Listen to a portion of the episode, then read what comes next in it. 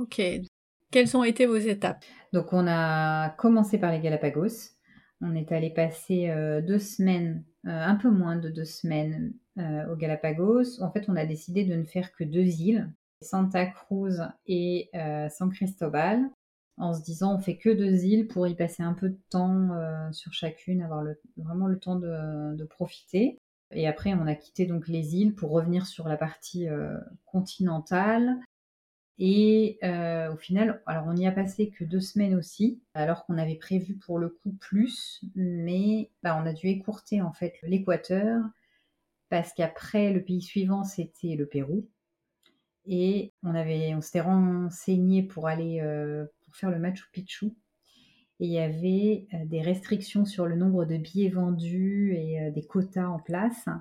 L'agence par laquelle on est passé, à un moment donné, nous a appelé en disant bah voilà, j'ai une fenêtre de tir, euh, là je peux avoir des places pour euh, telle date. Après, ils ferment, on ne sait pas pour combien de temps. Donc, euh, est-ce que je vous les prends, est-ce que je vous les prends pas? On voulait surtout pas louper le Machu Picchu au Pérou et donc on. Bah oui. Au final, on s'est dit bah c'est pas grave, on passera que deux semaines sur la partie continentale. Très court pour ce pays, mais c'était comme ça. Alors, raconte-nous euh, ces deux semaines euh, dans les îles. Qu'est-ce que vous avez fait là-bas? Je pense qu'on a eu l'impression d'arriver au paradis quand on est arrivé en au Galapagos parce que on savait qu'on allait voir euh, une faune terrestre et marine incroyable.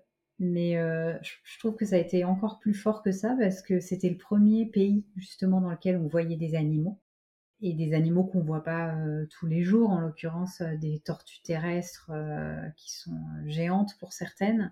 Waouh Et voilà, pour les filles, c'était stupéfiant. Juliette, elle avait des tortues qui faisaient sa taille. C'était vraiment, vraiment incroyable. Et on arrive à, San Cristobal. Là, on, voit des, des, otaries, des lions de mer dans la rue. Dans la rue? À côté des voitures. Enfin, truc. C'est vraiment, vraiment stupéfiant on arrive sur la plage, j'ai l'impression de voir des rochers, mais en fait, c'est pas des rochers, ce sont que des, lions, de mer, une colonie de lions de mer. Et quand tu vas te baigner, ben, ils viennent se baigner avec toi. Ah oui, c'est imposant quand même comme animal. ah ouais, mais alors c'est un animal très joueur. Et donc, euh, il cherche vraiment la compagnie euh, humaine. c'est un mammifère, hein, donc euh, c'est un, être social. Hein. Et donc, c'est très rigolo parce que parce qu'ils viennent vraiment jouer jouer avec nous ouais, ça, a été vraiment un temps très très fort du voyage, euh, les Galapagos, parce qu'on a, on a eu le sentiment d'en prendre plein les yeux, de se dire. Euh, en fait, on arrivait de la Colombie qui nous avait beaucoup plu parce qu'on avait vu des beaux paysages, mais tout ça restait du domaine du très rationnel, je dirais. Et là, on, avait l'impression un peu d'être dans un, dans un film, quoi. De se dire, euh, waouh, on fait que des trucs incroyables. Je pense que c'est à ce moment-là qu'on a aussi mesuré qu'on était parti en tour du monde et que euh, mm. là on était dans une destination euh, bah, qu'on n'aurait pas forcément fait en temps normal en fait. On s'était jamais dit qu'on irait au Galapagos parce que euh, c'était onéreux, parce que c'était loin. Et là d'un coup ça prend, ça trouve réalité dans ce voyage et, et c'est vraiment, c'est vraiment top. Et, et encore une fois, les filles étaient super heureuses de voir les animaux quoi. et ça pour nous c'était euh, bah, des voir euh, aussi épanouie et, euh, et, contente. Enfin, le soir, Juliette, en rentrant dans l'hôtel, elle dessinait des tortues. c'est génial, quoi. ouais. pour, pour, les parents, ça fait, ça fait vraiment plaisir, quoi.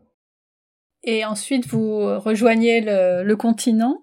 Et qu'est-ce que vous avez fait de ce côté-là? On n'a pas fait grand-chose. On a rejoint le continent en, commençant par le sud. Euh, on est allé directement. Alors, on est passé à Guayaquil, euh, la ville portuaire, en fait, aéroportuaire euh, des îles. On n'y est pas resté parce que pour le coup, c'est une ville qui a très très mauvaise presse et effectivement que pas très accueillante. Donc, on y a passé une nuit et on est reparti aussi sec le lendemain matin. Et on a enchaîné, on est allé à Cuenca, euh, toujours dans le sud, alors pour le coup qui est une très jolie petite ville euh, coloniale, petite ville de province, suffisamment animée pour être sympa et en même temps euh, assez calme. On y a passé quelques jours et en fait on est remonté assez rapidement vers, vers Quito pour faire plutôt la région, la région autour de Quito. notamment on est allé se poser dans la petite ville de Mindo. On a vraiment adoré petite ville-village euh, plein de petits sentiers de rando avec une ferme aux papillons, des tyroliennes, des tyroliennes incroyables au-dessus des arbres. Alors, Axel, il me dit toujours que je suis marseillaise parce que j'ai envie de dire à, 200 mètres de hauteur. je c'est moins, mais. Et comme c'était très impressionnant. Il y a des chances. mais c'était super super chouette parce que voilà, on était en pleine nature et il y avait plein de petites activités euh, rigolotes. On a pris une sorte de, euh, de, cabine téléphérique en fait, pareil, qui se promène au-dessus de la forêt euh, tropicale. C'est hyper beau. Et encore une fois, il n'y avait pas de touristes, on était tout seul, donc c'était vraiment le temps était suspendu dans ces dans ces endroits-là. On s'était trouvé un petit café, on allait manger des crêpes. Des, petits moments chouettes, euh, assez précieux. Un bon souvenir de, cet endroit-là. Puis c'est marrant, les filles s'en souviennent bien aussi parce qu'elles avaient adoré la tyrolienne. Et donc, euh, donc c'est rigolo d'avoir un souvenir commun, de, repenser à l'équateur et de se dire que le souvenir qui nous a le plus fait vibrer à tous, c'est le même endroit, c'est là-bas, quoi. Les tyroliennes et les crêpes. Ouais, exactement. Parfois, finalement, ça tient à des choses euh, assez, assez simples. Et en fait, euh, on est revenu, euh, on est revenu très vite sur Quito. On avait été à la mitad del mundo, donc la fameuse ligne imaginaire, pas si imaginaire que ça, mais qui fait la séparation entre l'hémisphère sud et l'hémisphère nord. Donc euh, c'était vraiment pour pour la symbolique. Bah oui, quand même. pour des voyageurs, c'était obligé. Et finalement, voilà, les deux semaines euh, qu'on a eues sur, euh, sur l'équateur, elles sont passées à la vitesse de la lumière, parce qu'avec les transports, justement le fait de devoir être plusieurs jours euh, avant le départ à, Quito pour les tests PCR, voilà, on n'a vraiment pas vu passer ces deux semaines. C'est un peu le pays qu'on a le sentiment d'avoir d'avoir un peu bâclé, quoi. Ça vous fera revenir.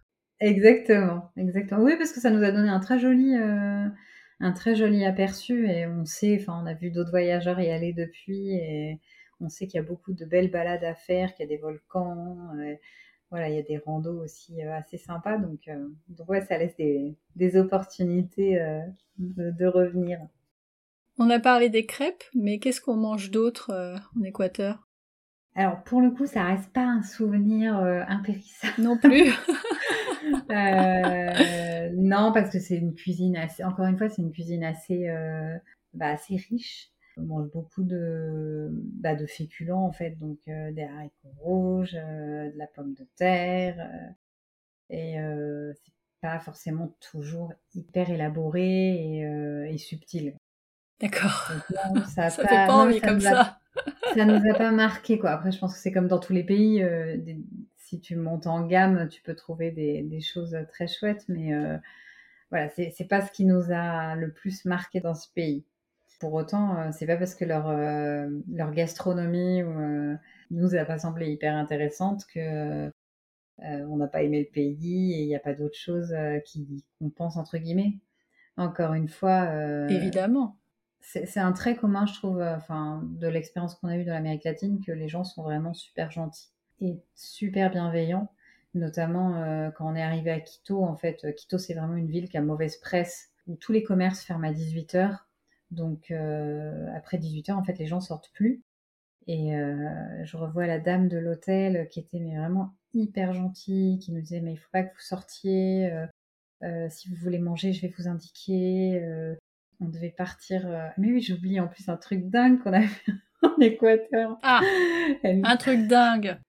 je suis grave, moi. Bah alors Elle nous a accompagnés. En fait, on partait en Amazonie, justement. Elle nous a accompagnés au bus qui était, mais à, je sais pas moi, à 300 mètres de l'hôtel, donc juste à côté. Et elle me disait, non, non, je veux pas que vous y alliez tout seul. Euh, je veux pas qu'il vous arrive quelque chose sur le chemin. Je vous accompagne. Comme vous êtes avec moi, il vous arrivera rien parce que euh, ils verront que je suis une équatorienne, je suis d'ici. Euh. et voilà, il y avait vraiment une Enfin, les, gens sont très gentils, quoi, très très bienveillants, très à l'écoute et euh, soucieux de, ce qui vous arrive.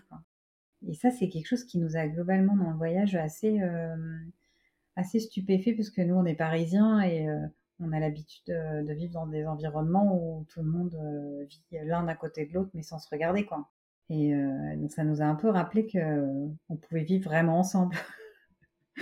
mais quand cette dame vous dit je vais vous accompagner sur 300 mètres parce que potentiellement il y a un danger, est-ce que vous, vous aviez ressenti qu'il y avait un danger justement?